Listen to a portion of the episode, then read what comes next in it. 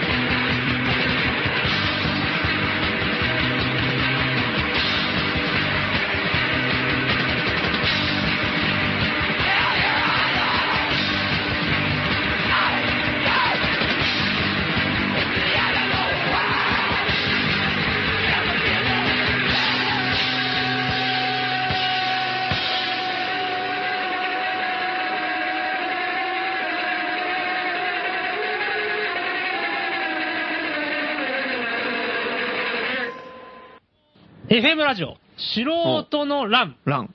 ラン。うん。はじめまして。はじめまして。なんで始めましょう。皆さん、はじめまして。うん。えー、マハラネムヤです。松本ロキソラです。またまた始めです。いやー、またまた。うんええ始まりました。いよいよ始まりましたうん今日はね、なんとね、あのゲスト、ゲストなんだよ。うん。にちなんで、うん？今日コーナーからなんですね、実は。なるほど。ええいつもフリートークからなんですけど、うん。えー久々なんじゃないでしょうか、このコーナーを紹介するのは。ま、ま、ま、ま、ま、ま、ま、ま、ま、ま、ま、大丈夫ですか？ま、ま、まぬ、あ 大混乱。まぬけ、スポットを探せということで、おー、久々のコーナーじゃないです久々のか。コーナーですね。来ましたね。これは、あのーまあ、間抜けなね、うん。隠れスポットをうん。探して紹介していこうという、こんな場所があったみたいな、すげえっていう。うんそういう情報を、うんあの、求めてるコーナーなんですけども、まあ、あの、後でまた話しますけども、うんちょっと、あの、はがきは今回来てないんですが。なんと、うん。えー、間抜けスポットから、うん。ついに間抜けスポットの側から乗り込んできたと。間抜けスポットが来てしまったってこと？来てしまった。なるほど。うん弱ったもんですね。このスタジオにうんはがきよりも前にね。うん。このスタジオが丸け探すどころか来ちゃったよ。そうそうそうそう、ん情報じゃなくて、うんあのうん実際に来てしまった。うん名乗り出た。うん。紹介しましょうか。お願いします。あの、高円寺ビール工房のオーナーですか？オーナーって言ったらいいのかな？まあ、醸造まあ所、大ボス、うん、うん。大ボスの野村大先生。野村大先生。よろしくお願いしまはじめましてう。ん、マイク。うん。どうも、こんにちは。そであと、んばんは。うん、うん。そしてもう一人、あの、一応今、高円寺のお店、何店舗かあるんだよね。2店舗かな今 ?2 んとこ店舗で高円寺店を、あの、任されてる。あ、店長の、やら、こんばんは。よろしく、うん。こんばんは。よろしくお願いします。いやお一応、間抜けスポットという、あの、くくりで紹介してるんですけど、あの。これがね、あの、高円寺ビール工房っていう、要するにビール屋さんだよね。はい。で、ビール屋さんがあって、で、これもう2年年ちょいぐらい経つのかな。そうですね、うん。2年経ちました。うん。おかげさまで3年目に入ります。3年目突入ということであって、で、これがすげえいい店でさ、まず紹介するとなんか、あの、じゃあまあ、ただのビール屋さんとかさ、うん生ビール飲めるとかいくらでもあるんだけど、飲み屋さんとか酒屋さんはいっぱいありますね。うんで、違う。あの、自分で作って売ってんの。あ、じ、じ、自家製の、自家製ビールを作って売ってんのよ。だから、そうなのそれって密造さ酒うんなかなかないけど。ないけど。じゃない。うん一応法、一応っていうか、もう完全にもう合法的にやってるんですね。税金払ってます。うんマイク、マイク、マイク。税金払ってます。あちなみに税金はうん、リッター220円です。1リッター200、高いね。高いめちゃくちゃ高い高いかどうかは僕らが決めることじゃうんない。高いよ。言ってまあ、自民党政権が決めることですけど。うん。自民党政権はいなる。ほどちょっと安くしてくんねえかっていう。まあ、まあ、それも。できることならね。もうお願いします。うん。まあ、仕分けも終わっちゃったようですけど、うん。はい、安くしてください。ね。ほいで、なんかその、あのーなんかね、いいかにもなんかさ、すごいなんか普通の飲み屋っていうのはたくさんあるけども、やっぱり自分で、ものすごいビール好きだから、自分でビールを作って、じその、ちゃんとその作った人がお客さんにこう、直接売ってお客さんに飲んでもらいたいっていうのはやっぱすごい思っそうですね。てて、それでなんか作、ね、作うんって大成功してるんだよね。で、今、高円寺と阿佐ヶ谷に2店舗でやってるっていう。その、まあ、本当に始めた時までは、どういう風になるか全く分かんなくて、ただやっぱり、出来たてのビールだったり、えーとそのこう大量生産じゃない、工業製品じゃないビールっていうのを、やっぱり、あの、自分がさ、やっぱり出会ったんですよ。で、それを、やっぱ、あの、自分も作りたいなっていう思って、それを高円寺、僕は、あの、5年間ぐらいここに住んでたんで、やっぱり、ここでやりたいなと思って。最初どこで出会ったの？そのビールに。それがですね、まあ本当、ナンパな話ですけど、あの、鬼怒川温泉に行ったついでに、寄った、栃木で出会いましたね。栃木？栃木の宇都宮の、餃子で有名な。えー餃子で有名な、んあの、餃子といえばビール。そうなんですよ。本当に、あの、宇都宮の駅のに15分ぐらいのところで、うんあの、横須賀さんっていう人が作ってらっしゃるんですよ。地ビール、地ビールを。はいで、ただそ、まあ、それは知ってたんですけど、地ビールってなんかこう、なんていうんですかね、この観光地的な飲み物だと思ってたんです、その時は。はははははなるほど。で、あの、その時自分も、えっ、と、前の仕事を辞めて、うん脱サラっていうか、まあまあ辞めちゃって、プータローでプラプラしてた時に、まあ、温泉に使っていくついでぐらいな感じで、大変こう申し訳ないですけど、こう舐めてた感じで、あの、その観光地のビールみたいのを。ビールを舐めてたはい。ぬまあ、舐めに行ったら、うん舐めに行ったらはい。それでハマっちゃったんですあよ。またうまかったってこと？それとも、うまかったしなんかうん味がうまかった。うん。味、味は良かったですね。味も良かったですけど、うんまあ、あとはその、まあ、文化的な側面で、その、うんうん大変小規模で作ってらっしゃったんですね。そのうんうんうんうん、と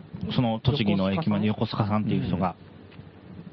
で、あの、ビールって自分はもう、もともとお酒大好きでビールも大好きだったんですけど、ビールっていうのは工場で大量生産するものだと思ってたんです。よまあ、お思ってますよね。で思いますよね。私も思います。なんか、こう、で、それでこう、なんか、ラインがガッチャンガッチャンガッチャン動いてて、機械が勝手に作ってはいはい作ってくれるですよね。で、オペレーターがいて、ここう調整してるような感じじゃないですか。ところが、で、自分そう思ったんですけどうん、その栃木の、まあ、横須賀さんは、い一仕込み50リットルって大変小さなうん設備でやってらっしゃる。それは、これを飲んだ時に、初めて飲んだ時にみ見れたんですか？作ってる場所。見れました。だって目の前がもう、だからこんな、このぐらいですよ。本当ちも狭いところで、あの、飲み場と作り場が一緒で、10畳ぐらいって感じですか10畳もない。10畳ない。おー4畳半ぐらい。ここは4畳作る場所が？うん。ここより狭いですよね。本当にあの、この衣装置場がないぐらいな感じ。ここっていうと大体どれぐらいですか？ここは20畳ぐらいのところですか？今。そんなないのかな？ここは多分ね、10畳以上以上ありますよ、ね。10畳以上ぐらいあるところだけど。相撲部屋の稽古場ぐらいですか？うん。より行ったことない。うん全然小さいでしょ。うん10うん全然小さい。なるほど。じゃあ、じゃあその作ってるところ工程とかを見て結構わーってきたんだ。これだったらで、うんなんか、やりたいなと思って、それ見て、うん運命の出会いだったんですあ運命忘れました。うん2009年の10月1日。おーで、もうビールを見る目が変わった変わりました。もうそこでもう、もう、コマがパーン、あの、なんていうんですかね、あの、パズルのうん。コマがパシッと合う瞬間、最後のワンピースはい、ワンピースがパシッとあって、パーッと自分の中にそこがあったから、ふわーっとこう広がっていく。これしかないいやいやそういう。それやばいものやばいものが入ってたビールだったんですか？いやいや、そんなことないですよ。ちゃんとその時白くでしたよ。そういうことがあるんですよ、人生。たまにはね。あの長い人生一度ぐらいにはありますその、そのビール工房ができるのがまあ2年ちょい前でしょ？はいはいで、その前から知り合いなんだよね。そうなんです。うん。で、知ってて、で、初めて、あの、北中通りの近辺に住んでて、はい。僕、でまわし公園のすぐ先の、うんあの、ちょっといいところに住んでたんですよ。おうおう12万もする家賃のところに。の時、サラリーマン時代です。サラリーマンです。その時共働きで、うん奥さんも働いて僕も働いてたんで、あの、結婚を契機に、ええ住所も阿佐ヶ谷、阿佐ヶ谷来た5丁目っていうなんか素敵な住所に。はいそうだねうんはい。素敵なわかりますよ、これ。何が素敵高円なんか寺来たじゃないんですよ。阿佐ヶ谷来たらしあの、大和町でもないし、うん天沼でもないし、うん阿佐ヶ谷北が、阿佐ヶあそこまで来谷北がたんですよ、うんその時は。ハイソな感じでねハイソな感じで、うんはい。なるほど。で、そこにいた、いたから、結構北中通りの商店街はよくはい。歩いてて、ほんでなんか、バカにしながら歩いてたんです。5号店にもたまに遊びに来て不思議なもんでね、それが、が、あの、朝、ちょちょうど中間で、JR、いや物件的には JR 阿佐ヶ谷駅は徒歩10分、はい。JR 高円寺駅も徒歩10分、まあ中間ですよ、だからね、不思議なもんで、朝、出勤するときは、なぜか阿佐ヶ谷駅を使うんですよ。定期を阿佐ヶ谷から持って、阿佐ヶ谷からお茶の水っていう中央線の定期持ってたんですね。ところがね、なぜか帰りは、高円寺で降りちゃうんですよ。それはすごいよくわかります。わかりますすごいわかるね。それすごいわかるよな。高円寺で降りて、うん。中通りを帰りながら、うん。これもう終電ですよ、下手したら。であの、そうそうそう。もう、もう、あの、お茶の水で、もういつももう、こうバーッとダッシュして、あの、駿河台のあの坂をわーっと、もう、はぁはぁ言いながら、冬でも汗かきながら登って、ディスクユニオンと明治大終終電？そうう、終電、うん。終電か一個前、終終電はどうせ遅れるんで、うん。終電の一本前だったらまだ早いだろうとか、なんかあるんですけど、うんそういうのが。それでとにかく、まあうんうん、あの、武蔵小行きとか、んまあ、最悪三鷹行きですけど、それにまあ乗るような感じで、こう、お茶の水に駆け込むわけですよ。で、駆け込んで、あの、まあ、駆け込まないにしても快速で19分の確定で28分とかそういう感じで、うんまあ、どうするかなって感じで阿佐ヶ谷まで帰ってくるわけですけど、ところがね、阿佐ヶ谷で降りたくないんですね。高円寺で降りちゃうんです高円寺で。おーそれで、この中通りを歩きながら帰るっていうところになぜか一日の癒しがあるんですよ。なんでですかね？駿河台とかさ、お茶の水って結構やっぱまあ一応ビ、まあ学生街だけどビジネス街みたいな感じじゃん。両方あります。両方の側面があります。うんでも、そうそう、まあそうだね。うん。なんか、そっからこっちに来るからなおさらだよね、なんかね。そういう都心部からさね、こっちに帰ってきては、いでも阿佐ヶ谷はどっちかっつうとまだシャキッとしてる方じゃん、高円寺よりは。高はい円寺の方がもうちょっとダラッとしてる方じゃん。朝多分高円寺、阿佐ヶ谷に行きたくなるのはすげえわかんないね。朝から高円寺行きたくないじゃん。なんか働きなくなるからさ。あの、朝の中通りはうん、ちょっと、ちょっとなんかこう、くたっとしすぎてて、うん。そう、もうみんな飲み疲れて寝てる雰囲気が漂ってるもんね。朝の8そうですね時とかは。あのーね。下手したら飲んで歩いてるやつまだいるしね。いるな。そうですね、確かに。広瀬さんの前あたりなんかこうなんか、空の焼酎のペットボトルが散乱してて。あわかるわかるそう。ねえ、あの辺、るうんあの辺通って、目の前があ高円寺駅なんだけど、あの信号を渡る直前に、なんか夕べの、この、なんですか？こう、え宴会の後を今見ちゃった感じっていうのが、中通りに通ってるとやったら声のでかい人がね、歩いてたりします。いますよ。ね。どこだなんかニュニューバーグの向かい側の飲みはなんだっけ？七助かな？なんか朝までやってるとこあるよね。あの、20、あ24時間やってるところでしょ？えー。と、個人経営でなら24時間やってる博多屋、博多屋。博多屋かな。博多屋っていう、提灯がいっぱいあるとこね。そうそうそう。ああ、トリキの向かいのところ、あそことかはもう完全にさ、もうまだ飲んでるからね。8時台とか。だから24時間だもんね。すごいですよね。うん。だからまあ朝は、阿佐ヶ谷にやっぱり行って、朝は、もう完全に日が改まってるから、じゃなくて、もう真面目に、うんそう、阿佐ヶ谷っていうのはなんか、ちょっと優等生的な感じがあるんですよ。高円寺はまだ前日は引きずってるからね、その時間帯は。うん。高円寺は午前中は通っちゃいけないかなっていう感じが。で、夜はやっぱりね、夕方ぐらいに盛り上がっ、てまあ、る。活気だって、うん。まあ、高野さんあたりが、こう、らっしゃいらっしゃいとか、うんきゅうり安いよとか言い始めて、はい、高野さんっていうのがあるんですけど、高野製菓っていう八百屋があるんですよ。うん。中野とかにあるんです。であそこが特になぜか高円寺店が元気で、うんでもなんか最近あんま元気ないですけどね。あ、そうかな。うん。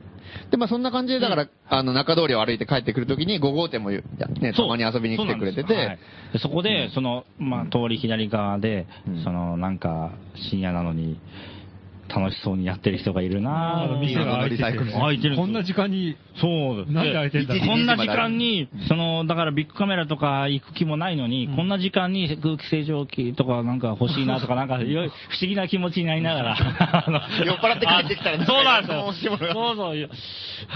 それで寄るんですよね。で、よくね、その酔っ払ってね、そうもう本当にビール好きだからビール、もう死ぬほど飲んだ後に来る感じなんで、家帰る直前だから。うん帰り道だからね。帰り道ですからねうん。そう。でさ、で、初めて登場した時のことをすげえ覚えてて、うんうんそれがなんか、まあ、いきなり、まあ、謎の酔っ払いの青年がさ、来てさ、うん客客って感じで。うん、まあ、客ストレス溜まってたんだよで、来て、うん。で、なんか、いや、飲んでますみたいな感じで登場してさ、なんか、で、あ、ここって、あの、松本さんって、ですかみたいな感じで。とうん。で、うんあ、松本ですって言ったら、うんうん松本さん、はじめさんの息子さんですよねって言われてさ、え？うん。ええ、息子えそこ驚くともしかしてうちの親父のことを知ってるのかみたいな話になってさ、で、うん。え、いや、いや、俺も初めなんですけど、息子でもありますみたいな。まあかんない。だえ、うんえ、うちの親父の本、松本はじめさんの本読みましたよみたいなこと言ってさ、で、俺の本じゃないんだよ、やっぱり。で、うちの親父の、うん。長いカフェとか。そう。あう。ん。で、隅田川なんとかかんとかっていう本をね、読んでなんかどうのこうのっていう話がしてさ、それ俺すごい、なんか感動したっていうかさ、本当ですか？いや、いや、本当だよ。だから、なんか、あの流れるかなと思って。うん。なんか、俺を知ってくる人もいるし、その、普通に全然知らない人来る人いるけど、うちの親父を知って、その息子がやってる店だっつって来た人ってまずいないからさ、おーと思って。しかもこの年代ではいない。うん。これは墓に報告に行かないとと思ってた。うこれは大変だと思って。親父の人来たぞ。うん。そう。それが最初の出会いっていうかさ、初めて会って。知ってたんですか？うん。いや、だあの、ここに、この人よりも、こええの松本さんじゃなくて、その親父の松本さんを最初に知ってたんですよ。会ったことないですよ。会ったことないですけど、その、素人欄の松本はじめさん、うんうんまあ、あ、違う違う、違うんだな。素人欄っていうのは知ってたんですよ。うん。それとは別別枠で、完全別枠で、そういうものがあるっていうのは知ってた。はい、あの、隅田川気まま絵図っていう素晴らしい本があるんですこれは、うんもうなんもうでも20年以上前の本ですか？あれは、あの、うんだいぶ前だね。うんと、うん。いどんな1.5センチぐらいのうん本なんですけど、厚厚みの話。センチの本。厚みなんです豆あまあ。1センチぐらいの本。すごい本だなと思いましたけど。この、あの、お父さんが、四方じゃないよ。え、厚みが1センチ。厚みがね。厚みが1センチ。あ厚み。です。豆本超えたなと思ったこの絵図はないから。ねピンセットで読むのまかあ お父さんが、あの、あーえっと、この隅田川が大好きで、うん。その愛に溢れた本なんです。うんうん。で、あの、まあ自分はやっぱり板橋生まれで、まあ板橋や中野杉並っていううん。部分で生きてきた中で、でもやっぱり、やっぱりふるさとの東京っていうことも好きだしうん、あの、その中でどうしても川とか海っていうこともうん。たまに触れる機会があってうん、まあ歴史だったりう文化。ん。そういう時にその、うん、隅田川のその今でも水上ラインが走ってますですね、うん。えっと、民間で1社とそれから公共で1社走ってるんですけど、うん。であの個人的にもそのまあ季節こんな寒い時には乗りませんけどうね、ん。あの暖かい季節なんかは、浅草なんか行くときは、私は地下鉄浅草線なんか、銀座線なんか乗る気が起きなくて、何で行けます？いや、だから、か船で行くに決まってるじゃないですか。ねいいね。う。ん。もう、マジで中央線に住んでるんですよ。うん。中央線に住んでる人間がん。浅草に行くのに、なんで銀座線を使うんですか、うん。そんなことありませんよ。まあ、乗り換えないで検索し、どまあね、えっ、と、じゃあ高円寺ですから、うん。えーエキスパーツですか？エキスパーツで検索したら、うん。多うん。分、神田乗り換えの銀座線っていう経路が出ますけど、うん。そんなのはなってない。それは安いですけど、うん。高いけど面白いのは、うん。総武快総武各駅停車で、うん。えっ、と、きああの、なんだ、両国？えー両国まで行きます。うんうんで、両国まで行って、両国から、その、お船が1日に5便ぐらい出てます。まあ、それに狙っていかなきゃいけませんけど、うん。この5便のうん、その、おお船で、北行きは浅草方面、南は、まあ、あの、お台場の方とかあります。うん。まあ、これで行ける。なるほど。これ大変楽しいです。ぜひね、これ行っていただくとその途中途中にあるね、橋がいっぱいあるわけですよ。両国橋、そそその手前に両国、あの、両国専用橋っていう、その、大変お父様が、うんあの、ダメだダメだって散々に文句言ってらっしゃる 橋もあって、こいつのせいで南からの警官が台無しだってすごい、もうあれ、本当台無しですよ。こだわりがすごいんだよ、もう。あれのせいで、わかるわかりますよ。あれのせいで両国橋が、あのー、景色と景観としても北側からしか行けなくなっちゃってるってことがそこ書いてあって。へーまあ、あとまあ、蔵前橋の下りとかいろいろあるんですけど、まあ、まあ、それを読んでいただいた方が絶対いいんでうん、で、一時期こだわりがあるんだよ。一時期、アマゾンでうん。5000円ぐらいになりました。ああ、き、本当？貴重な本なんですね。定価は2万ぐらいですか？いや、定価は、定価800円ぐらいの本です。?800 円ぐらい。へえ。だけ、ど、あのー、2週間前ぐらいに、あのー、1000円ぐらいで買えたんで買っちゃいましたけど。あ買ったの？すごい すみません。あ今、じゃあなんかちょっと安くなって、今ちょっと手に入今今ちょっといいかもしれない入手困難状態ですか？いや、今、今入手イージーです、ね。今いいはい、入手イージー3年前は、あの、高かったですね。へえ。あれえ、それ前、の、の、の野村さん？野村ですはい野村さん、前からその、このこだわりがあるんだ。あ、いや、ごめんなさい。皮は関係ないんですけど、全然。ビービール屋なんで。あのあでもちょっとか皮はうん、あの、ただ、えっと、まあすいません。これは全然、何の脈力もなく。全然全然。ほとばしったわけですね。はい。ほとばしました。ちっちゃい頃から？いや、最近です。あ、最近なんですか、はいじゃあ、きその松本はじめさんの本できっかけになったあ感、じ？そうです。まさにそうです。あ、川うん逆にどうやって出会うの？その本と。だって全然興味なかったら松本はじめさんのその隅田川絵図とか、全然。えーと目に入ってこないんじゃないですかあ、えーとですね。えーと、あー出会いは？あ、あその話ありがとうございますあ。今、今す、今思い出しましたうんうんうん。えーっと、えーと、四国、四国？九州、うん四国、中四国っていうんですか、あっちの方まで行く用事があった時に、フェリーで行くことに決めたことがあるんですね。四国まで行く用事ができた？はい。出張かなんかで？いや、えーっと、ビール飲みに行ったんですけど、本当に好きだね なるほど。あのーフェリーで行くことに決めた。フェリうん。で、あの、学生の乗りに、なまあ、やっぱり、あの、時間はあるけど金がないみたいな時だったんで、えっ、と、ただ今考えばね、夜行バスが安かったんですよね。ただフェリーで行った、その時は。その時はフェリーでう行ん。った。で、あの、オーシャン東急フェリーっていうのがあって、うんお台場の先っちょから、うんうんえー徳島まで行って、うんうんうん徳島まで9000、8000ぐらいで行けちゃうんですよ。さらに北九州の方、小倉の方までもう1万ぐらいで行けちゃうっていうのがあって。あ、乗ったことある俺もそれ。あ、マジですか？うん。晴れてました、その時。え、どいや結構わかんない。何回も乗ったから。うん。うん。私2回乗ったことあって、うん2回とも曇りのち雨で、うん。全く、で、あの、たあの、大変感動的な旅のになるはずだったんですよ。あ要ははい、あの、夕当方に出て、うんお前崎あたりで、うんあの、こういう景色が出る。えーこういう景色、それから日が昇ってこんなこんなで、うんそれからその紀伊半島はこうなんなって、あーなるほどで、こういう感じで、もでうバッチリイメージが出来上がった。バッチリだところがね、そういう時に限ってね、天気が悪いんですよ。曇りのち雨。雨ですよ。マーフィーの法則ですね。もう雨、もう夜はもうザーザーだしう、んで、もうその、甲板に出たいんだけど出出らんないし、野村さん、二等カーペットで。どこ、どこからこう、松本はじめさんに繋がりますかあのね、夜行バスの下りでね、一回ストップさせてますからあ、その脱線を。しかし、フェリーで行ったっていう、はっきり、せき止めましたからね、脱線を。えーっと、でのまああそそうそう、それで、その、まあ、その船で、うんえーっと、そっちの西の方に行く用事があった時に、うんうん私その時には、あの、まあ、この杉並に住んでたわけですよ。うんで、どうせ船で行くんだったら、うんうんその船場まで船で行ってやろうと思って。なるほど。もうこうなったなるほどで、船から、船から船へっていう感じですね。で、あのーこの東京都杉並区高円寺っていうところには幸いにも、やっぱりその水辺があって、えーと高円寺に水辺あります？ありますね。まあ、もうない水辺としては桃園川がありますし、この桃園川をぐんぐんぐんぐん東に行くと、えーっと、いずれ神田川にぶつかるんですね。まあ、まあそうですね。はい。なるほどで、神田川のヨドバシのちょっと北のところにぶつかって、そこからあの南下すればすぐヨドバシにぶつかって、この神田川をずんずん行くと、うんまあ神田川ですから、その日本橋の方行って、それでもって最後に柳その、その辺から船に乗ってやろうと思ったんですか？あ、そうですよ。だって、これから船に乗るっていうのに、え電車に乗る手はないじゃないですか。じゃあ、そんなもうバカな話じゃあ桃園川から攻めていこうってこと？そう。で、桃里から攻めるか、あとは妙正寺川から攻めるか迷ったんですよ。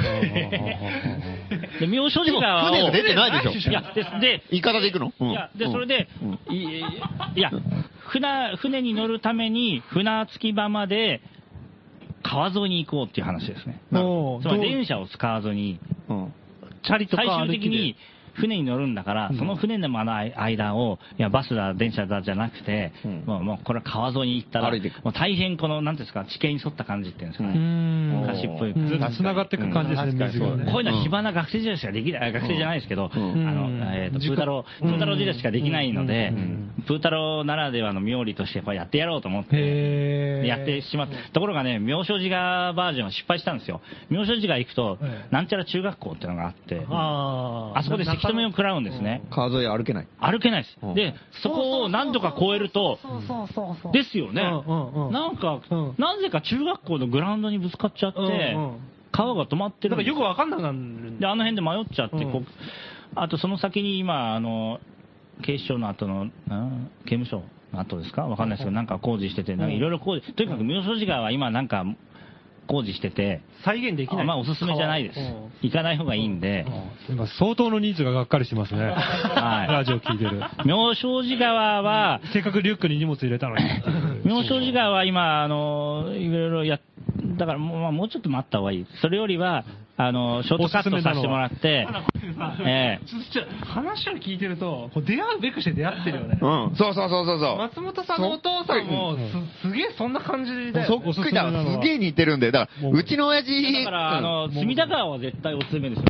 隅田川、あ、あ、うん、はい、なんでも。すいません。隅田川はもう絶対いいですうん。で、まあね、スカイツリーとか今言ってますけどね、まあそそんなこと言う前からもともともう隅田川は素晴らしかったわけで、あの、橋が一個一個違うんですよ。で、私が知ってることはもう、全国違うんじゃないですか。そんなことないんですか？なんかあの、見応えがあるん見応えがあるんです。はい、もうこれはもう私が本当言うことじゃなくて、ええあの、全然もうちょっと、橋にも棒にもかからないんで、ぜひぜひ松本先生のはい隅田川気ままえずっていう本があるんで、ええこれ読んでいただくと、名著で。名著ですね。うんうん。愛を感じます。隅田川に対するはい下町。そしてうん、橋に。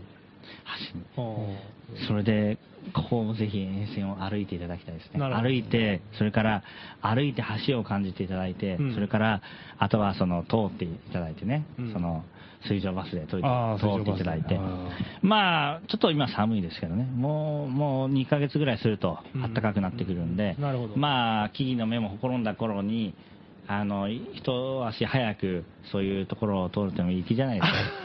曇りのち雨嫌ですね、そうなると。曇りのち雨、まあそうですね、まあ。そういう日はやっぱり晴れて。て。うん。なるほど。それで、さそういうの。それ本屋で買ったんですか？いや、だからそれは、なんだっけな図書館かなえっ、と、中野区立図書館か杉並区立図書館かどっちかの図書館で借りて、えうんうん。借りて、まず借りて。借りました。あのー、隅田川でまず借りてとととにかくその隅田川とかで検索してヒットしたやつを上から順に借りて、あ、そうなんだ。はい。はははは。それでいろいろ読んでたはい、い中に、ろいろ読んで一た中でそれだった。ほとんどが硬い系の、行政系の、あなるほどね。なんていうんですか、こう、高さが何ノットで、うん。カタログ的な感じですね。カタログ的な建設は昭和はいはい40何年のとかみたいなと、まあ、まあ、別に読み応えのないような感じだったところの中の、にはい、全く異端児のようなさ本が、そのす隅田川気ままえずっていう、気ままにぶち切れたりとかしてるやつですね。すごいですよ。だって、うんあの、両国橋っていう橋の、リアウゴク橋なんですよ。え？リアウゴク橋。あリアウゴク橋リアウゴク橋で、しかも、橋は橋とななまらずに橋なんですよ。リアウゴク橋っていうようなひらがなを全部鉛筆で転写してるんですよ、お父さんが。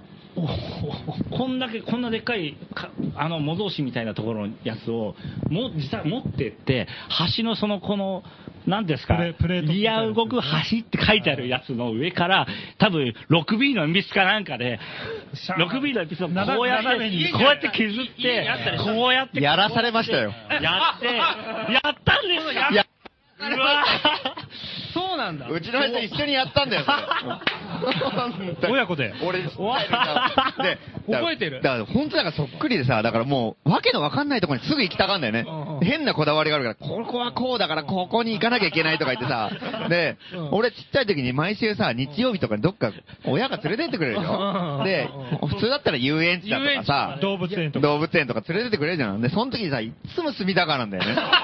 うんで、で俺いつも泣いたりとかして、もう行きたくないとかすごい。先週も行ったじゃんとか言ってさ、いや、今度は違うとか行くからとか言ってさ、違う橋に連れてかれてさ、うんそうここがすごいとか言ってさ、でも何が何だか全然わかんないんだよ。もう、あの景色を見ろとか、わけでわかんない。これがや、これがすごいことになってたんで、絵と描き始めてさ、まだみたいな感じで、ちょっと待ってみたいな。まだ、なるほど。で、絵描いてさ、で変な、なんかこれをじゃあ、写そうみたいなことになってさ、あの、模造本当に模造紙を貼って本当模造紙みたいな紙あってさ、そうそう、あの、もう鉛筆。得意な鉛筆転写っていうのがあるんですよ。うんそれをその本にも書いてあるんですけど、それがそのまま本に載ってますからね。うんで、それはやったよ俺大事なあれは当時の記録ですよ。大事な記録ですよ。大事な記録。んリアル郷郷土史郷土史的にも非常に価値のある。だと思いますよ。あれもね、そのなんなんなんとかもう区だか県だか都だかがああいうのをもう大事にしてもらいたいなっていうぐらいに当時のね、だから保存したわけですよねそのそうですよね。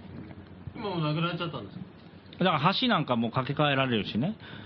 そう、その松本先生が書いてた描写を見に行くと、やっぱり今と違うことがあるので、まあ、やっぱり当時は当時のことと違うのかなとか。っていう感じで、初めて会った時に、そうなんこうこうその話なんだよね。人を押した。何をそうなんですよ。だから、そうそう。だから最初その、そういう話になったから、じゃあ、今度、んあの、隅田川ツアーをぜひ企画していただいて、あのー、船の上から FM 電波を発信するとか、そういうことはできないんですかね。そういう、そういう話初めて聞いた時やっまたはあのぱりびっくりしましたよねス。カイツリーに一回投げて、スカイツリーが次にこう、なんかバーッとやってくれるとか、そういう。ちょっと2時間ぐらい必要ですかね、これはね。え、え？なんで？どうして？マルマルケスポットですからね。すいません。それ、せっかくそういうね、川下の話、ななんだなんだ何言ってんだ？そうそうそうそう。で、それで初めて会ったと。その両、その、そうそうそう。うんおとえ、松本さんの息子さんがやってんですよねっていうそうそうそう話になって。そうなんですよね。そうなんです。そうなんですよ。松本さんそは、息子さんはいろいろやってるし、うんなんかデモとかやってるし。で、その時は普通に働いてて、はいほいで、なんかまあ、ね、ビール好きなんですよみたいな感じで、で、なんか、すごい、その時にすごい夢を語っててさ、うんでなんか本当自分でビールを作って売る、なんか、売る、多分そ、なんか、そそういうのやりたいみたいなこと言ってて、それってのはその、初めてビールを見た、はい。うん、と、時の後だったのかな、じゃあ。うーん。あとですね、うんうんううんん。あの時点では。はい、もうビールをやるって結構自分の中で決めてました。ただなんかそれを松本さんに話したかったなと思って、うんうんうんうんあのーやっぱり自家製ビールとか、そういうできビールを出すっていうことを、うんましてや商売にしようっていうのは、うんまあ、なん異端児っていうか、なんですかね、あんまりやってる人いないし、うーん、だから自分の中での信念はありますよね。う。んやっぱりこういう形で自家製ビール、あの、やるっていう、じゃあ、ビールって絶対劣化するんですよ。うんで、その証拠に、大手ビールですらうん、キリン朝日札幌サントリーですらあの、ビール工場来てくださいってやってますよね。うーん。ビール工場行って飲むビールは美味しいんですよ。あ出来たてのビールこれが美味しいんですようん。札幌千葉工場うん、サントリー府中工場。要するにもう店に来る間に劣化してしまうっていうのを、その大手メーカーですら認めてるじゃないそうそうなんです。まさにそうなんです。んあの、つまり、だからビールはもう流通に適さないんです。なるほど。はい作ってその場で飲むのが一番世の中にこう、一石投じるようではありますかもしれませんですけれども、大手さんですら工場で飲むビールが美味しいよって言ってることはうん、つまり何かというとビールを流通させると劣化するって言ってることに他ならないのもう自分で認めてるもん認めてるん。ね。はい。うん。缶に詰めて売る売るよりそうなんです、もってことね。もう完成品。で、うん。まあそうは言っても、うん。まあこういう、今もう世の中成熟してるんで、うん。流通させますけどね。うんうんうんうん。なるほど。ただ、うんうん自分たちが、じゃあ、小さくものづくりをしようとする中で、うん大手ですらできないこの流通に対する技術に対する挑戦をすべきかどうかっていうを考えると、うん僕はすべきじゃないと思ったんですね。うーん。難しいっていうか不可能ってこと不可能ですよ。うん大手は最新技術を持っているはずですよね。うんこの最新技術を持ってしてでも流通させたら、り劣化をしてしまうという現実が目の前にあると。うんだったら、町のビール屋さん、町のパン屋さんは何をすべきか。そこに逆の答えがあるわけで流通させないべきだなと。ああ、なるほどね。簡単ですよ。だから、消去法というか、もうこれはもう、そういう感じで。美味しいビールを突き詰めたらもうそこに行き着くざるを得ない。、まあそうです。でも、だから美味しいかどうかっていうのは必ずしも、その、流、まあ、熟成させたものが好きかどうかっていう好みにもよるんですけどね。美味しいは主観にもよるんでただ僕らがやりたい価値観っていうのは、うん、そういう大手の大量生産のビールとは真逆のものをやっていこうと。なるほど。ら僕らのビール美味しいと思うかどうかはお客様次第なんです。別。にまずいと思ってくださってもいいんです。なるほど、なはい。その、そのために大手ビールも置いてるんです、うちの店は。へえ。キリン一番搾り飲めるんですよだから、うちの自家製を飲んでもらって、自家製やっぱり好きじゃなかったなっつって、一番搾りを次に飲んで、一番搾りの美味しいなって思ってくださったらう、んでもそれはそれで OK なんです。うん。うん。で、この方は、このお客さんは、一番搾りを多分前より好きになってるじゃないですか。ああ。やっぱり俺はこっちが好きだなっていうのはいそうですはっきり自覚したりしてっていうね。じゃないですかなるほ。あの、いろいろ選択肢がある中で、だから、一番、その、豊かだなと思うのは選択肢がある中で選択的にこれを選ぶっていうのが一番いいと思うし、逆に、これしかないっていう段状況下で、これしかないっていうような、うーん、ものは、あの、まだまだ未熟だなと私は思うので、要するにもう一つの可能性みたいなものを、あの、提示の、はい。野村さん提示さ提示されて、はいそうです。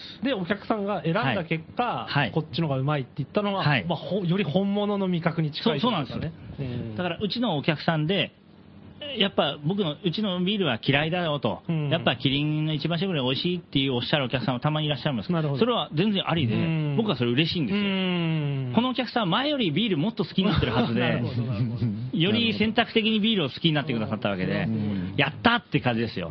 俺からすると。すごい。っていうふうに、こう、まあね、ビールをどんどんもっと広めていきたいな。で、出会った時は、それを、その事業をはい始めようかどうかって言った時だったのかな？今話聞いてたら。え、もう、そうこういうことを考えてるんですよっていうふうなことを言ってた話うん話聞いた。もう、もうざ本当ざっくばらんですよね。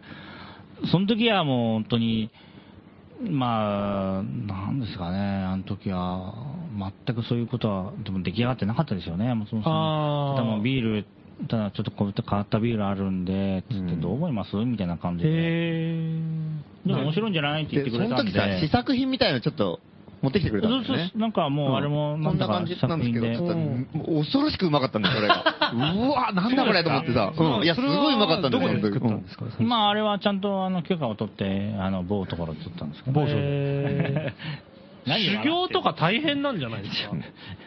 修行ですか、うん。修行は大変ですよ。じゃあこいつが今修行してます。あ、ちょっと修行の大変さを語ってくれる？なんかいきなり、いきなり、野村さんいきなりめちゃぶらバトンタッチした。柳井さんですね。あ、どうも、ミルクの店長の柳井です。ずっと黙ってましたけど。高円寺の。下方ぶりどうですか、今の話を聞いて。どどうなんですかね。半分嘘だと思っていいですか？ちょっと話長すぎですよね、ちょっとね。すいませんね。いやいやあなたは革マニアなんですか？いや、僕全然川じゃない。興味ない興味ないですね、もうね。興味ないあー興味ないですね、もうね。ビールも実は興味ない。ビール半半分ぐらい日本酒の方が好きですかね。本当に？ちょっとちょっと言い過ぎましたかね。まずいでしょそれうんあーちょっと、ちょっと言い過ぎましたかね。トヨタの社員が鈴木乗るような。あの、こっそり乗るのはいいんじゃないでしょうかね。はい。なるほど。そりゃそうだ。なるほどあ、でも、あの、現在、現在修行中ということあ、で。そうなんですよ、うん修行中で、で。なんか自分のお店をゆくゆくは、ゆくゆくは、あの、独立しないことには、あの、お金ももらえないですからね。うんはい。うんまあでも、ビールに対する愛情はどの辺から来てるんですか？そ僕自身がもともとビール好きじゃなかったんですよね。ほただ、その、あのーやっぱりビール嫌いだった中でも、男社会だったらやっぱりビールを、乾杯はビールだろうみたいなのがあって、あの、ビール飲まなきゃいけないっていう中で頑張ってビール飲んでるうちに、うん。あだんだんビール美味しいなっていう気持ちが湧いてきて、その中であの、うちの野村、あの、ビール工房の野村のビールを飲んで、あ、これだったらうまいなっていう気持ちが僕も湧いて、他のビール飲めない人でも飲めるんじゃないかなっていう気持ちが湧いて、そっからなんかみんな他のビール飲めない人もビール飲めるんじゃないかな。みんな乾杯はビールっていう風に、だんだん気持ちに持っていけるぐらいの前向きな気持ちに、ビールに対して前前向きな気持ちになってもらえるんじゃないかなっていうところから、ちょっと、あの、ビールをやってみたいなっていう気持ちになったんですよね。そこから僕もビールを始めてみたいっていう気持ちがあって、まあたまたまその、あのやらないかっていうのもあって、あの始めてみたっていうところがあるんですよね。それまでは全然別のお仕事されてた？あ、もう全然関係ない仕事。野村自身もあの、ビール始める前は全然違う仕事っていう話されてましたもんそうですね。これでも相当ですよね一杯のビールで仕事を変えちゃうっていうことはそうですね。かなりうまいってことですよねいやー、もうそうですね。仕事がいや、実際行くとうまいからね。とんでもなくうまいいや、ってことでしょ本当に美味しいよ、やっぱ。仕事を変えたくなるぐらいうまいっていう。で要するにこれ、あ、俺これで、これを仕事にしたいなって思う、思うぐらい信用できるうまさね。大津さんのビールも、僕自身は、あの、美味しいと思って、まあ、例えば、他の大津さんのビール、うんキリンさんなり、朝日なさんなり、サントさんなり、札幌さんなり、美味しいと思って飲んでるんですけど、うんあの、それ以外のまた違う旨味があって、うんあの、ビール自身の可能性というか、うんあの、そういうのを感じられると思うんですよね。今日は持ってきていただけたんですか？あら実はここに、あれ？どっちですか？いや、でも、俺もさ、やっぱリサイクルショップやってるけどうん。さ、やっぱなんかリサイクルショップやっぱこれすげえなと思った瞬間ってやっぱあるもんね、なんかね。うんなんかそのうん、リサ、なんかリサイクルショップって言うと中古屋さんでしょ？うん。だからなんか中古品っていうのはなんか、やっぱり新、新、新品で誰か買った人がそのまま次に売ってるってもんだけでさ。で、またそれ、それも新品と同じように消費されていくんだろうなっていうイメージじゃん、やっぱり。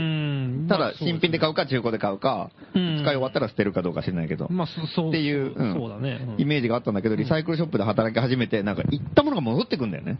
あれ、あ質屋みたいなそうそうそう。だ,、うん、だから普通に買って、もう何年も経った後にまた戻ってきたりとかさ、なんか、あれ見た時あ、本当にリサイクルしてんだっていうのなんか、ああ、なるほど。なんか買ったものなんですそうそうそう、うん。うんうんなんか、なんかね、その、うん。そのなんかこう、物がちゃんと回ってるんだうただ、な、2番目に使った人がまた、な2番目の消費っていうんじゃないんだよね。うん、3番目、4ずっと回っ番目もあるうん回ってる感じがすごいしたから、なんか、うわ、これはすげえな、みたいな。と。新しいものをこうどんどん生産するんじゃなくて、うん。で、ま使えるものがどんどん回って深くつけたりとかしてさ、なん。かちょっと改造したり色塗ったりとかするわけじゃん。改造されてるんですか。場合によってはね。うんうんうんうん。これはこの色の方が売れ売れるっていうかさ、価値あんだろうとか思って。うん。とかなんとか、なんかそういうふうにどんどんなんかそのね、消費されないものっていうのを見たときにすげえ思ったからさ。あー。そう考えたらなんか、うん。柳井ややね。あ柳井柳井さんはお店は初めてだったんですか？そうですね、あのー前はメーカーに勤めてた、本当に工場のラインで働いたりとかしてたんで、食品っていうものに対しても初めてですし、ん。あの、お店に特に今店長として出させてもらってるんですけど、うん。そういうこと自体は本当に初めての経験ですうね。ん。ささっきさ、の野村さんの話でもあったけど、やっぱり、すごいなんかさ、あの、ローカルなところが結構大事なわけじゃないやっぱりそうですね。ビール作るっていう。はい。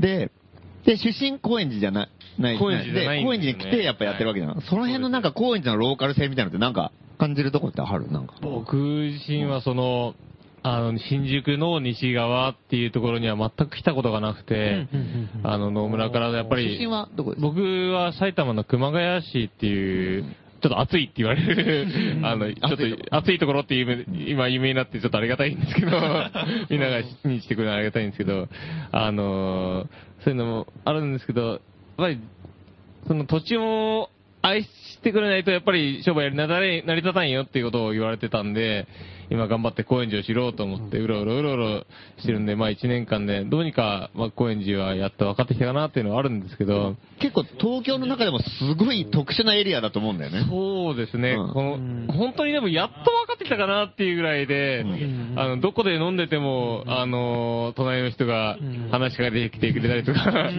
の、なんか、あの、知らないうちに、あの、いろんな人と仲良くなったりとか、お客さんとうろうろ歩いてるうちになんか出会ったりとかして、でもなんかいろいろこう話しかけてくれたりだとか、店やってるとあれだよね、なんか街歩いてるとやたら挨拶そうですね、もう顔バレしちゃってるんでー、もうなんかいろいろじろじろ見られたりとかして、誰だろうなって思ってると、あ、向こうは多分、あ、あそこのお店の店長だなとか見られてるなっていうのはありますけどね。はい。こ来て1年ぐらいですか？今、ちょうど丸1年ちょっとぐらいになりますね、今。東京の東側には住住んでたことはある？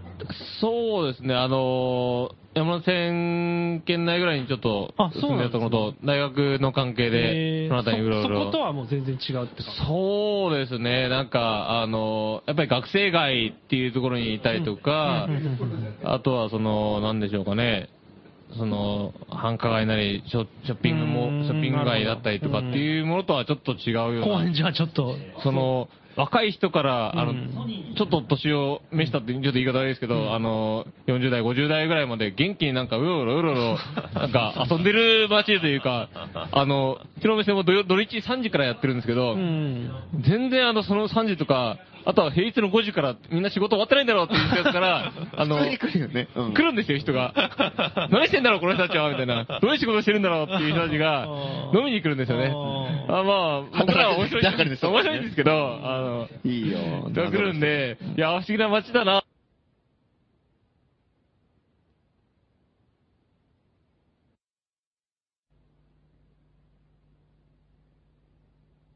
でいただいたあの、はい。この高円寺の地図、はい、はい。柳井マップ。あ、あの、お客さんが作ってくれた 地図なんですよ。これすごい。いですよね。本当ですか？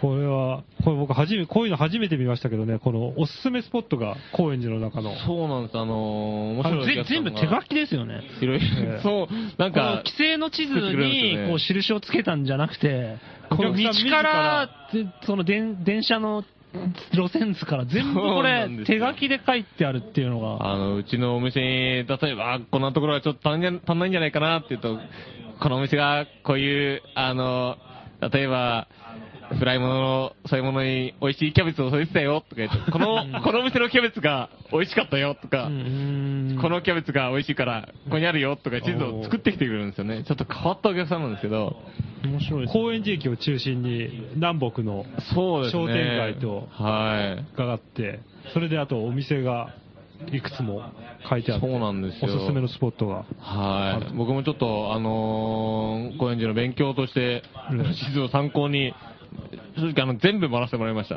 へー これあの、セントラル通りっていうのが書いてありまして、はい。これはあの、中通りのことそうですね。で、あの、横文字になってます、横文字になってますね、はいこれずーっと、ちょうどね、北中通りがカットされてるんですね。ああ、残念ながら。これがちょっと悲しいところなんですけど、はい。でも前回、前回、前々回ぐらいに出て、ゲそうストで出たなんですよあのうんディズさん前回はその、リズが紹介されてて、えあの、野村と、あの、続きなの？そうなんです。第2番になりまして、あの、当然のように、北セントラル通りは、うんうん。あの、紹介されてまして、うんあの、そこはもう制覇したところで、あ、そうなんだ。それ以外にちょっと神田の方の方まで伸びたりとか、今回第2弾はそうなってまして、なるほど。はい。すごいよね。第一番はあのえ北中通りは紹介されてますんで、はい安心してください。それは安心してくださいなるほどなるほどメインストリートですからもう。ー 北中通りが。はい、もう。それはそれで偏った見方だあ、そうですかね。今の、今やってる店長さんとしてやってるところが、高円寺ビール工房っていう、これもともと、あれですね、最初にあったところっていうか、本店っていうことなんですかね。本店というか、まあ、初めにもともと、あの、野村と奥さんと二人で、あの、まあ、ここを生涯の拠点にしようということで、ええ。あの、始めたものなんで、1号店っていうのはちょっと不思議な言い方なんですけど、まあ、そこから、あの、発展して、まあ、あの、次の、あの、ビール工房を増やしていこうっていう話が盛り上がる前のものなんですよね。もともとはそこを1店舗で、あの、収めようとしていたので、あの、本店っていうとちょっと言い方がまずいんですけども、はい、今はその、あの、今、阿佐ヶ谷ビルド場っていうところが、あのーオープンしまして、そこから、あの、大きく、全国にビールビール工房っていう、行こうと思います。はい、そうです。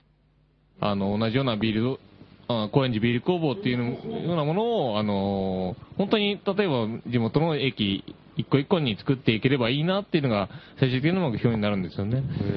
はい。でさ、なんかさっきちょっと話を聞いててね、はい。あの、すげえよ、よかったのはさ、このラジオ始まる前にちょっと話してて聞いて、よかったのは、あの、なんかこう、フランチャイズ展開しないかみたいな話があって断ったんだよね。う。ん。それが俺すごい偉いって、偉いっていうかいいなと思ってさ、なんか、来たね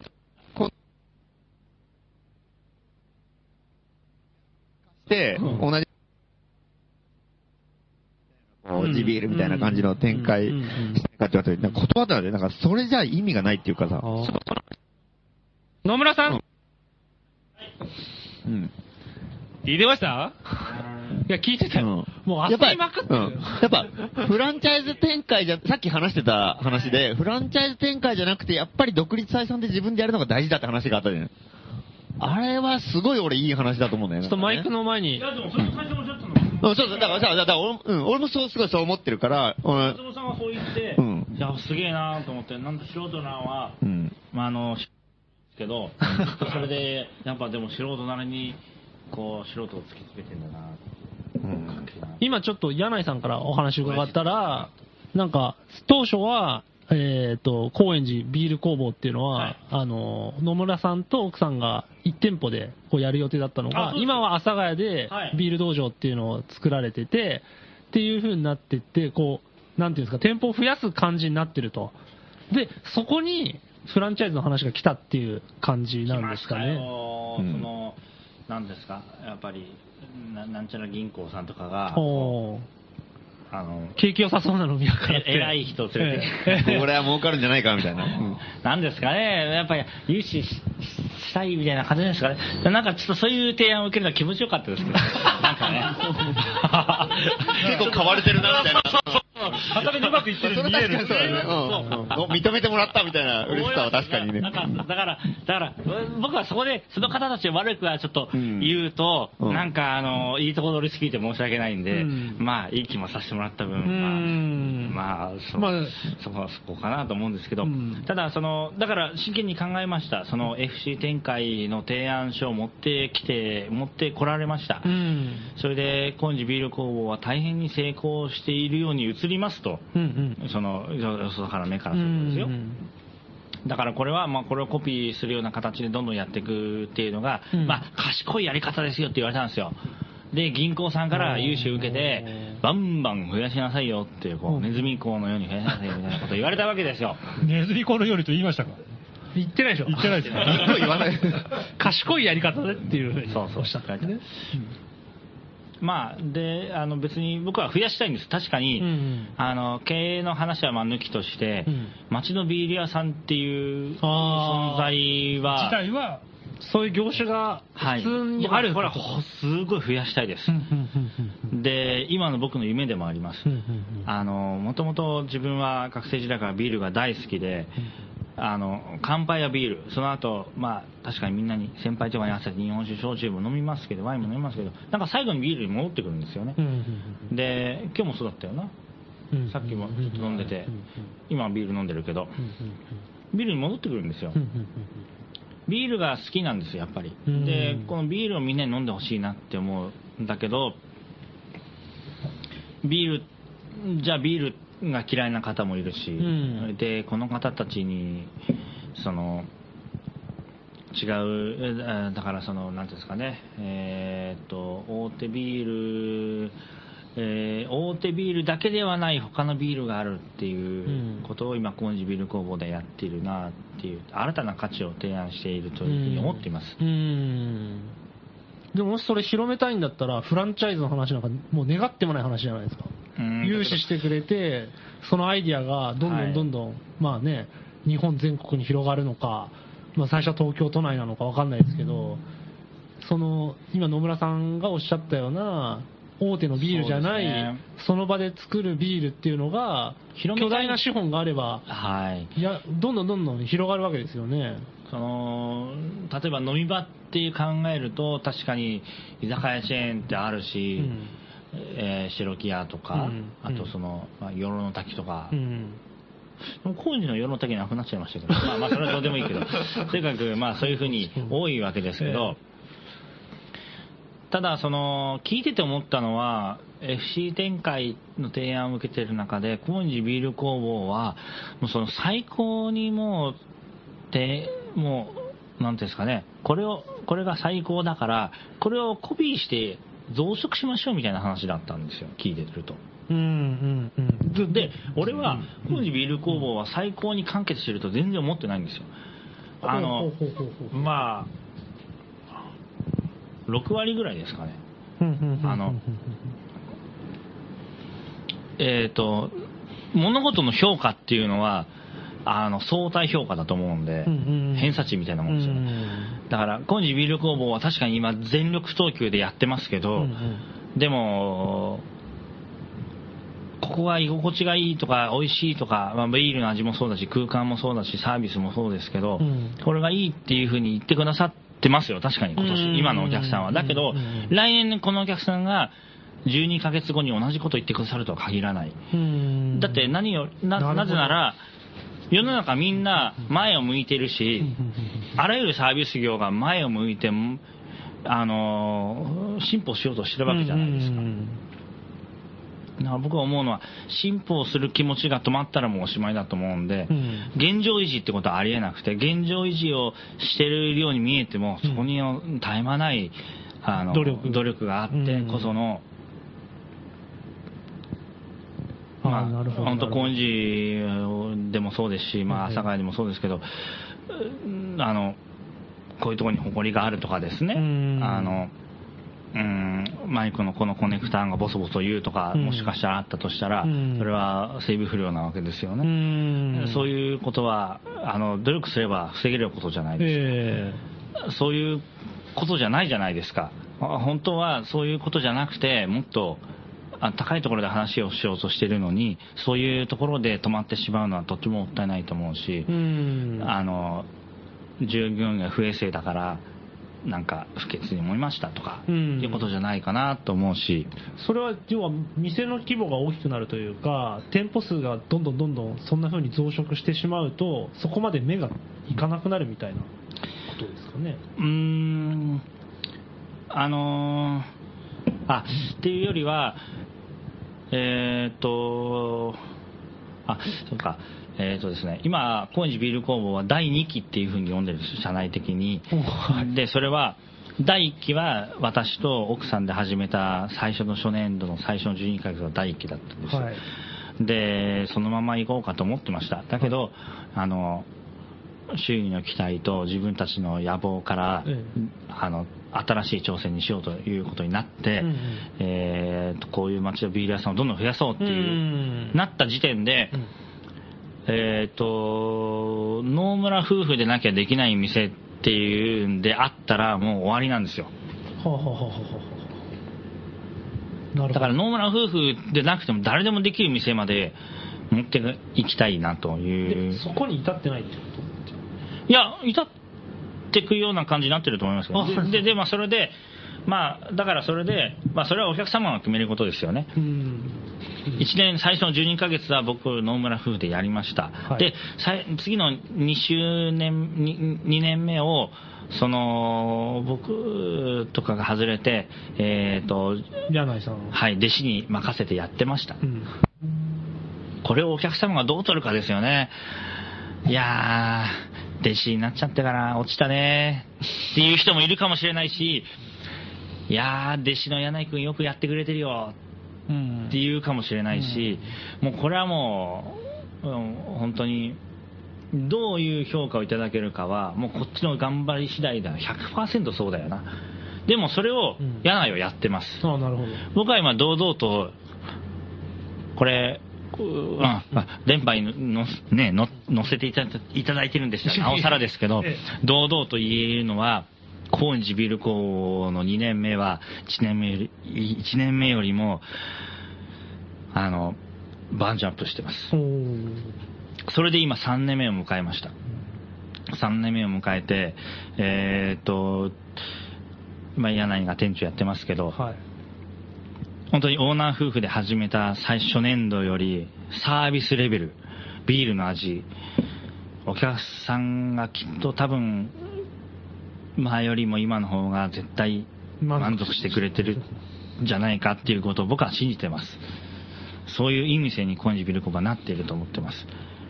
なるほど。ちょっと話をまた戻すんですけども、はいそうフランチャイズの話があったっていうふうに松本さんあ、そうそうそう。で、それをあー決断なんか増えまあ、増やしたら面白いっていう、面白いっていうかさ、ふそう街にビール屋さんがそうですよ。増やし、増増やします。で増やしたいですよ。その時に、増やしましょうようん。その時に、増やせ。フランチャイズだったら、フラフランチャイズでも増やせるじゃん。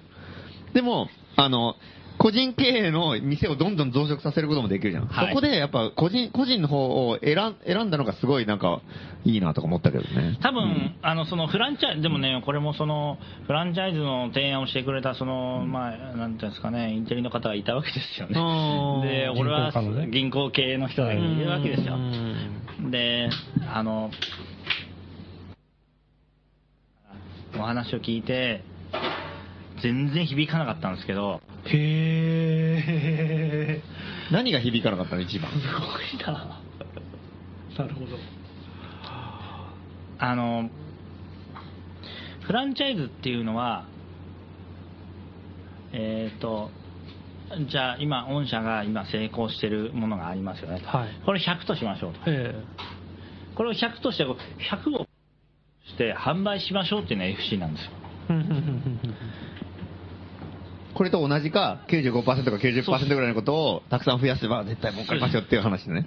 うんその銀その方から言わせたら、例えば、コーンジビール工房が仮にまあ成功してたとして、これが100だとしたらうんうんうん、コーンジビール工房100だとして、これを100という商品として売りましょうっていうのが FC 展開の発想なんですね。うんうんうんつまり、うん FC 加盟店は、高円寺ビール工房を100だと思って参加して、こうなりたいなと思って参加するのがうんフランチャイズの加そう盟。そうですね、そうですね。うん。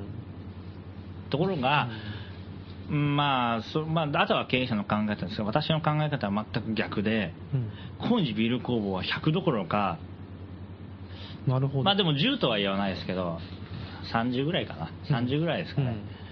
えっ、と、大きな課題としてもちろん接客、飲食店としてもっともっと成長していきたいっていうこともあるし、ビールの醸造としてもそうだし、私が目指す世界観っていうのは、私のもとで、私、私自身もそうなんですよ。私、醸造長というふうに名乗ってますけど、私が知らないことはたくさんあるんですよ。はい。で、私が頂点だなんて全然思わないですよ。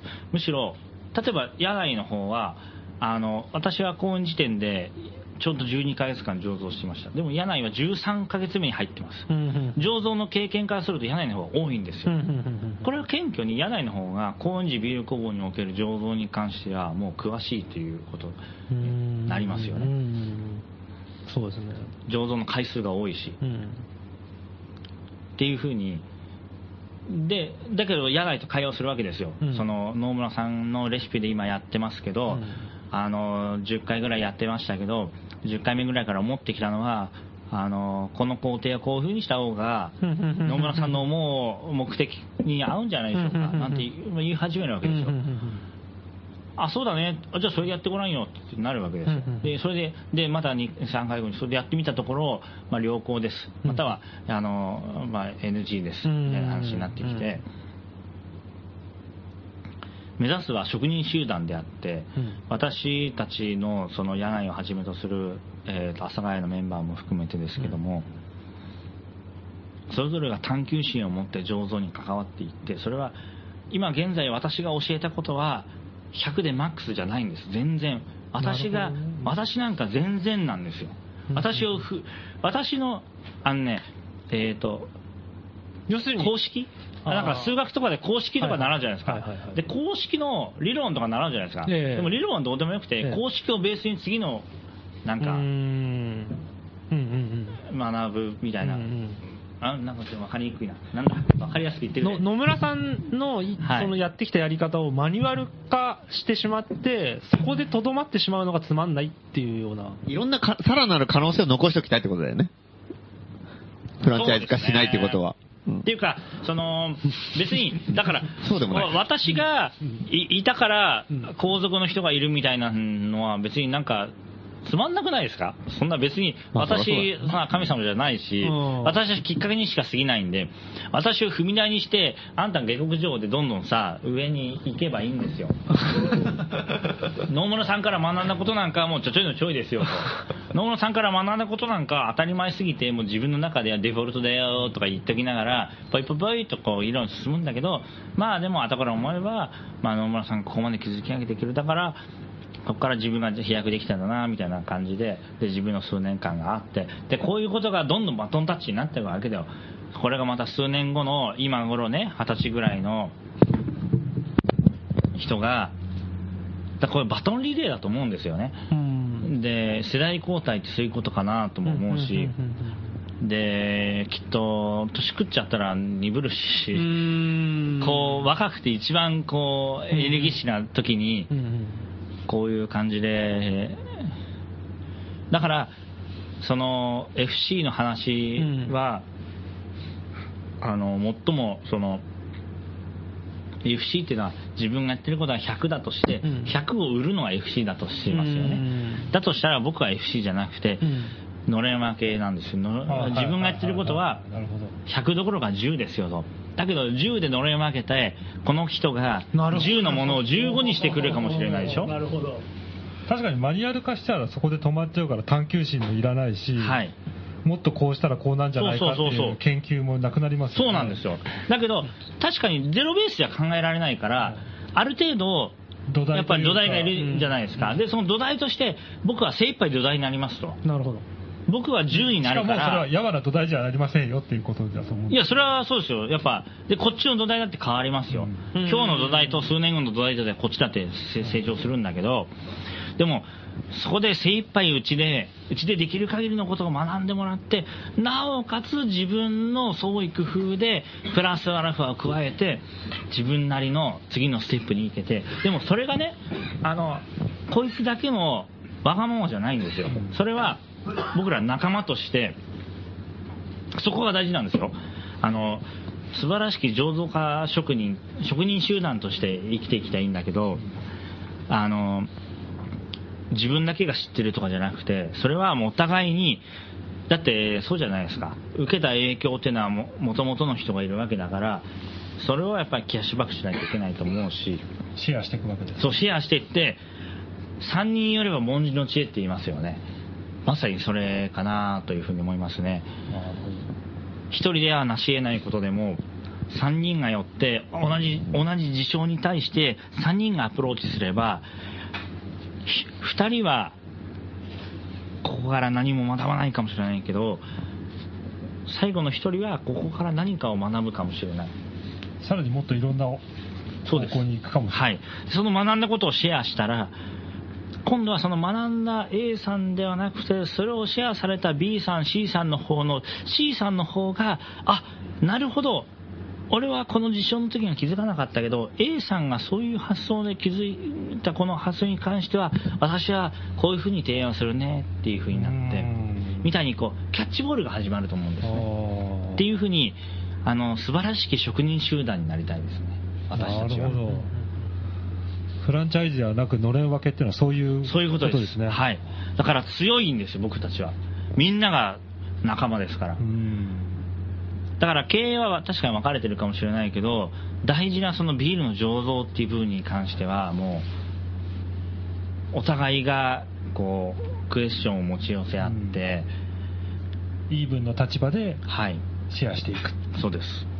なるほど。それを目指したいです。だからその辺なんか聞いた時にさ、それすごい素人の欄とにに似てるっていうかさ、いや、まあ似てるっていうか、うんもう、でも、うんま、まんまんですけどね。僕もでも、まずね、でもいただきました。素人の欄で結束が結構分からせていただきました。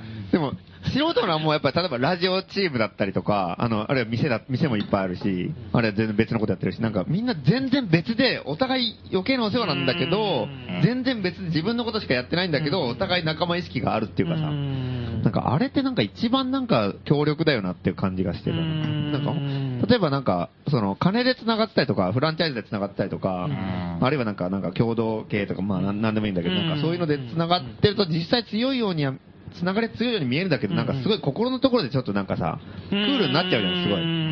金でなってるっていうか、そ、そうじゃ、金が切れた瞬間に、逆に心の結束が強まるじゃん。なんか強まるじゃん。なんか、あ、こいつもこんなことやってるよな、こいつもこんなことやってるよなって、なんか俺はこんなことやってるっていう、でも仲間だなっていう。か、なんかそこがすげえなんかやっぱり一番なんか大事だなとか思う、ね。信頼感がちゃんときっちりあるっていうのは重要になりますよね、そうなると。信頼感ですね、確かにね。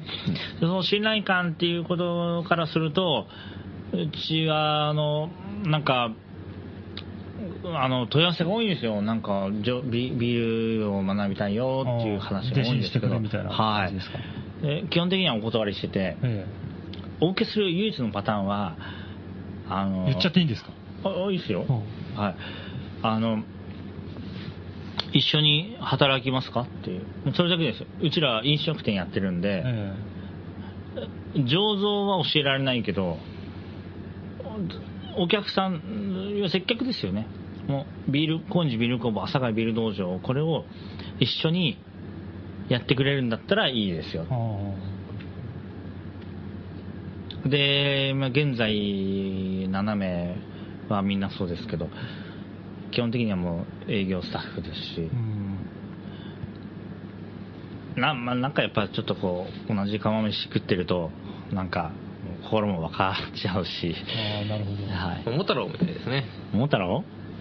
桃太郎？お口につけた缶ビール一つ私にくださいねみたいな。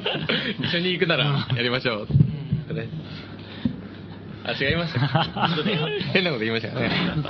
多分、お前、お腹空いてんじゃないの？お前大丈夫？指団子ください。お腹空いてる？えー松本さんはこのお店行った時どうだったんですか？高円寺ビール工房。初めて。あ俺？え初めて行った時、え初めて行った時はね、意外にしっかりしてんなと思ったね。なんか、あ超、なんかねあ、最初の第一印象もありそんなこと言われた気がしますよ、うん、に。なんか、最初に北中通りを歩いてて、え酔っ払ってきて、いや、ビールのとこややったりりたいんですよっていうの。すごいなんか、知ってたりとかいろんな。もう DIY 精神が半端じゃないから、なんか、すごい DIY っぽいことやりたいのかなっていうのはすごい思ってて、で、まあもちろん、もちろん DIY なんだけど、自分でやってんだけど、なんか、あいわゆいわゆるね結構ちゃんとやってんなっていうのがすごい印象があったね、なんか。ちゃんとやってますか？すげえ、結構いや、ていですよ。、ひ広かったりとかさ、あの接客もすごいちゃんとしたりとか。あ、あのね広さは、俺、岡山の師匠に言われたんですよ。うんあの、奥の上の部分は、僕最初住もうと思ってたんですよ。あっちは家にして、ひ手前の低いところだけでやろうと思ってたら、その、教わった自分の師匠がいらっしゃるんですけど、商売にならないよ、つって。宴会を取れなきゃダメだよ、とか。それはちょっと経営的な部分でも。そうそうですね、経営的な分で言われて、それで、だから、あの家賃で住んだところをわざわざその店舗はもう全部店舗にしちゃって、また別のや家に住むことになったんですけどね。でも今から思えばそれで良かったんですけど。今まで見てきた DIY 系の店とはもう一線を隠してたってことですそうなんだよね。だからちゃんとしっかりやってんだよね、すごい。なんか、あの、まあ、DIY でや、DIY っていうかさ、まあ、勝手な店作る人はいっぱいいるけど、でも、もう全然採算合いませんみたいな場所もいっぱいあるわけじゃん。でもちゃんと、それをなんかこう、ちゃんとしっかりちゃんと成り立つようにやってるからすごいなと思ったね。だから、なんか成り立たないで、もうすげえ、もう未銭を切ってさ、なんかや、やる人もいるし、あで、あるいは、ちゃんとしっかりやるので、ちゃんと自分のやりたいことも全然もうさセーブしまくって、もう、自分のやりたいことはできなくなっ金に魂を売ってるようなところもいやある。ーでもあれもうそれをちゃんとなんかすげえ両立してるというか、ちゃんとしっかりやって成り立つような感じで全部自分のやりたいこともやってるのは、なんか俺すごいなと思ったよね。だから、その辺は。類を見ない成功。うん。だから、俺なんかいつもその葛藤なんだよね、だからね。別に金だけ儲けようと思ったら儲かるわけ。うんやろうと思えばさうん、リサイクルショッでプでさ。もそそれじゃでもそれだと全然面白くないでしょ。うん面白くないし、友達いなくなるし。うん飲みスペースとかがなくなるっていう。んんなくなるしね。うん採算合わないような人とかでも、いや、もう帰って帰って、こん迷惑だからっていうう。ん だから儲か経る経営の鬼になるわけ。うんそう、経営の。で、かといって、じゃあ面白いことだけやりましょうよっつって、めちゃくちゃなことやって、もうイベントやったり、もうデモやってみたりとかさう、もうそんなことだけやって、それ全部重視にして、店適当にやってたら、店なんか一瞬で潰れうる。ん。で、で、なんかそのね、バランスをこう、こっちに傾くとこっちがやばい、こっちに傾くとこっちがやばいみたいなのが常に揺れてるわけ。どこに行けばいいか、うんまだわかんないんだよ。松本さん、楽しそうにやってるように見えますけどう、ん。あやっぱり、すごく心配もあると思うんですよね。あるでしょ、それは。うん。傾きそうになるときはね。ありますよあの、素人なんて、なんか、こう、記事だけ見てると楽しそうに見えるじゃないですか。うんこう、自由にやってますよっていうふうに見えるんですそういう文章で書かれます、紹介されますよね。そうそう、そういうふうになります。うんうんそう、だけど、でもまあ、でも、そ、あの、そこまでないけどね。でもたまに、たまにこう、あの、パッパラパーでやりすぎてると、たまにこう、やべえみたいな時が来るんだよね。それはやっぱり克服しなかったら全部がなくなっちゃうから、その時だけが大変だよね。やべえ、これやべえやべえって。でビッグウェーブがビッグウェーブが来てこれをビッグウェーブが来て。これ乗り切らないやばい、この波をどう乗り切るかみたいなね、乗り切ったら安心してまた油断しまくって、またいい加減なことやってて、また次のビッグウェーブが来るそれを繰り返してよね。これは一体いつまでこれを繰り返すのか。溺れちゃうっていうね。うん下手したら。そうなんだよね。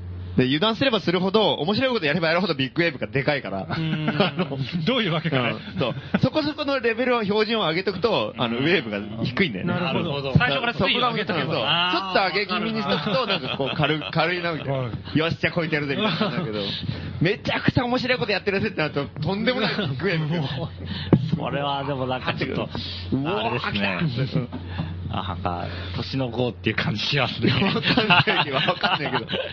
ビール工房的にもそういう波とかって来ます？なんかやりたいことやりすぎて、きつくなってくるとか。あ、ビール工房はそこまで挑戦してないですね。っていうか、その、その揺れはないの？どこまで自分のやりたいことを出していくか、どこまで採算ベースをちゃんときっちりやっていくかっていうさ、やっぱりあるじゃないか。あー、フレーバー。か、それで言うと、そのフレーバーのところは結構、結構で、ここ、ここだなっていうのは結構確定してるの？それともまだ迷ってる感じ？俺はまだ迷ってる。ビール工、高円寺のビール工房は、そうですね、うーん、挑戦の度合いと、その、守りの度合いとっていう話でいくと、そうだなさ37か28ぐらいですかね。っていうと、少ない方がやりたいことやる。多い方がやる。いや、4、4かな。どっちどっちですマシが多いですか？守りの方が多い。守りが多いですね。あ、守りの方が。やっぱ成り立たせることの方が結構大事。高円寺ビール工房っていうことは確立したいです。うんはい。ただそれが、その、今、未だに、その、やっぱり、外部のお客様が多いです。で、外部って高円寺じゃない高円寺じゃないとこから来る方。おー。毎日交換ノートしてるんですけど、え私もうげ現場立ってないんで、えあの阿佐ヶ谷にもいないんですか？あ朝、朝、まあ朝、うん、阿佐ヶ谷にいますけど、もうそろそろいなくなるんですけど、あの、高円寺に関しても、この柳井からの報告を受けて。はい、受けていきますと、いうところによると、その、えーそうですね、まあ、ご新規の方もいらっしゃるんだけれども、高円寺ビール工房のそもそものコンセプトっていうのはやっぱありまして、え町のビール屋さんなんです。えで、これ外すわけにはいかない。これ絶対外せません。もう絶対もう逆立ちしても外せません。だから、何？地元の方 NHK とか、そういうの話でうわーってなっても、それは乗らない、さすがにな。地元の方たちの、そこからずれそうになり、なりそうな瞬間とかがあるわけですかね？ありますよ。やっぱああるんですか？え、じゃあ地元じゃない人ってのは、どっから来てるの？何を、何を、メディアを通じて来た人、それとも？いや知りま、せんよ、そんなの。だって、新婚旅行で九州から来ましたとか、外国から来ましたとか、もうなんかもう、新て婚旅行で恋に来る人ってなんで知ったんだろうね。あの住宅街の中にあると。偶然なのかな。それとも何かで情報を。でちょっとブルーパブっていうのが珍しいんで、うん。インターネットとかでブルーパブって何？そのビールを作ってそこでビールを提供してる。あブルーパブブルーパブって言うんだ。そうブルーっていうのがビールを作作るブルー？そうですね、うん。うんブルーイングっていうんですけど。ああ、ブルー、ああ、はい醸造しつつ、ん。そこで出してるっていうのがちょっと珍しいっていうのもまだあるんで、うん。あの、まあちょっと調べると、やっぱり、あの、インターネットで今、何でも分かっちゃうんで、うん。まあ、で、まあそれで調べてくる方が結構遠くから、特に土日とか多くいらっしゃるんですよね。そうなんですね。はい。まあ、僕らの目的としてはやっぱり町のビール屋さんっていうところなんで、あのまあ、できればまあ地元の方があの、まあ、本当に気軽に一杯飲みに来てくださるっていうのが、まあ、一番最終的に目標かなっていうのはあるんですよね、そういう意味ではあの保保守的っていうのはあると思うんですけど、関係ないけど、あの、商店街には属してるんですか？あそこ。いいえ。あ、属してないんだ。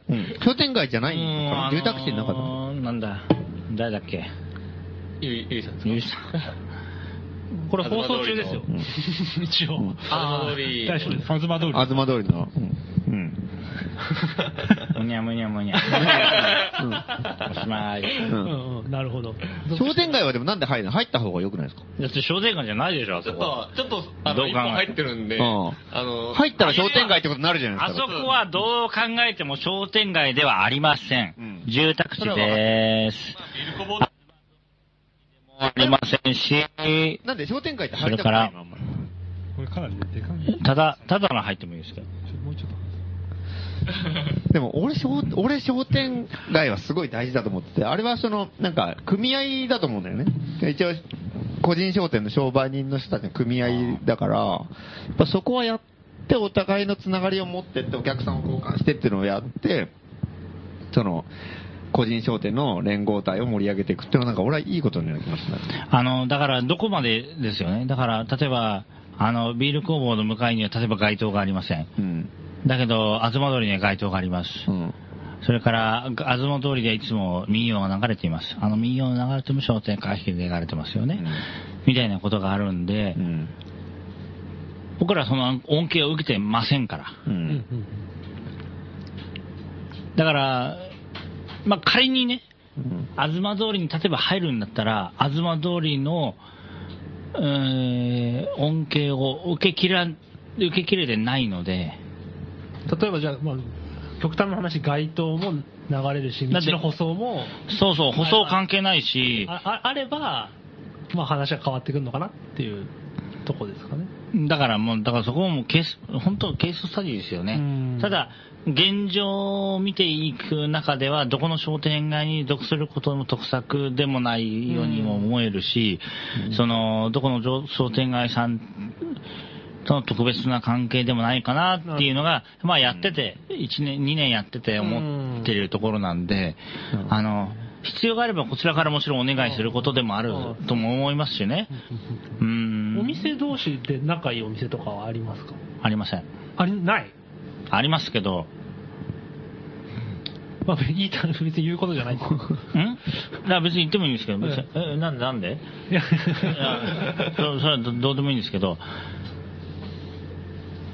まあそれはあるかなっていうふでもなんかまあ立地と確かにその商売柄もあるかもしれないよね。うん。なんか、まあうちみたいな商売だとやっぱり地域と仲良くせざるを得ないところもあるし、ね、その方がいいけど。もしもあの、ビール工房の場合は、あれだよね、もう結構、あ、こういうところに行きたいみたいなうん。人もいるし、そうですね。うん。目それでやっぱり来てるから。ううん。人も、人が多そう確かにそう考えると商店街入る意味ないのかもしれないですね、うんしかも商店街ですらないからね。うん、そもそもがね、うんなるほど。なるほどね。うん。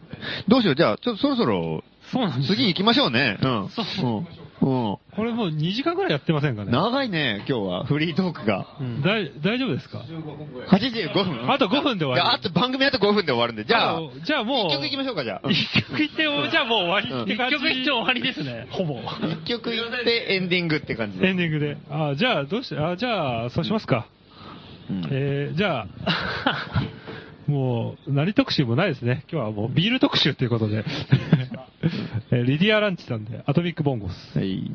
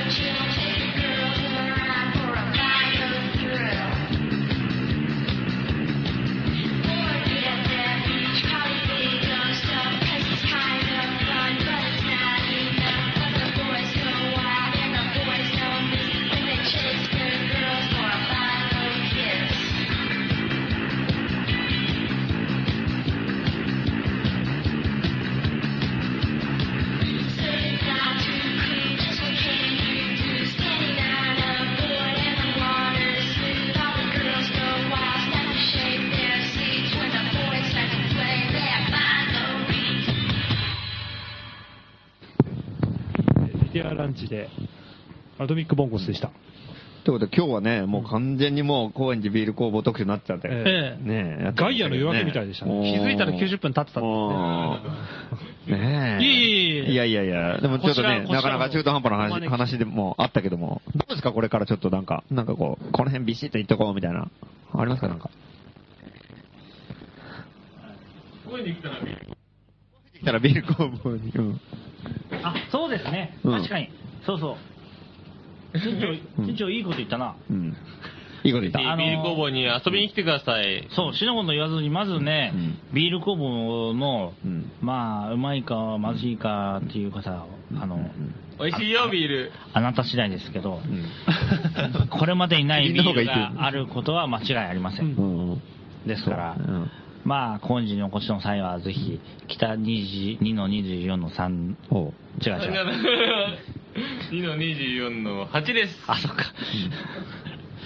で、朝が行ったらビール道場と。あ、そうですね。うん佐賀にもあります。佐賀には宴会ができますからね。まあ、はいまさに場所と街はセットだっていうことはやっぱり大事だところだよね。そうですねそう。ですね。あ詳しくはウェブで。うん。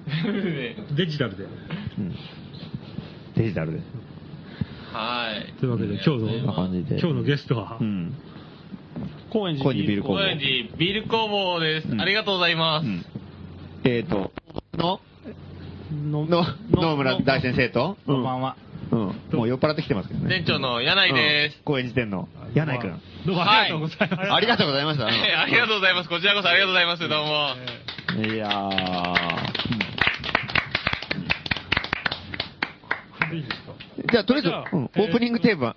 オープニングオープニング、オープニングトークが今そんな感じっていう。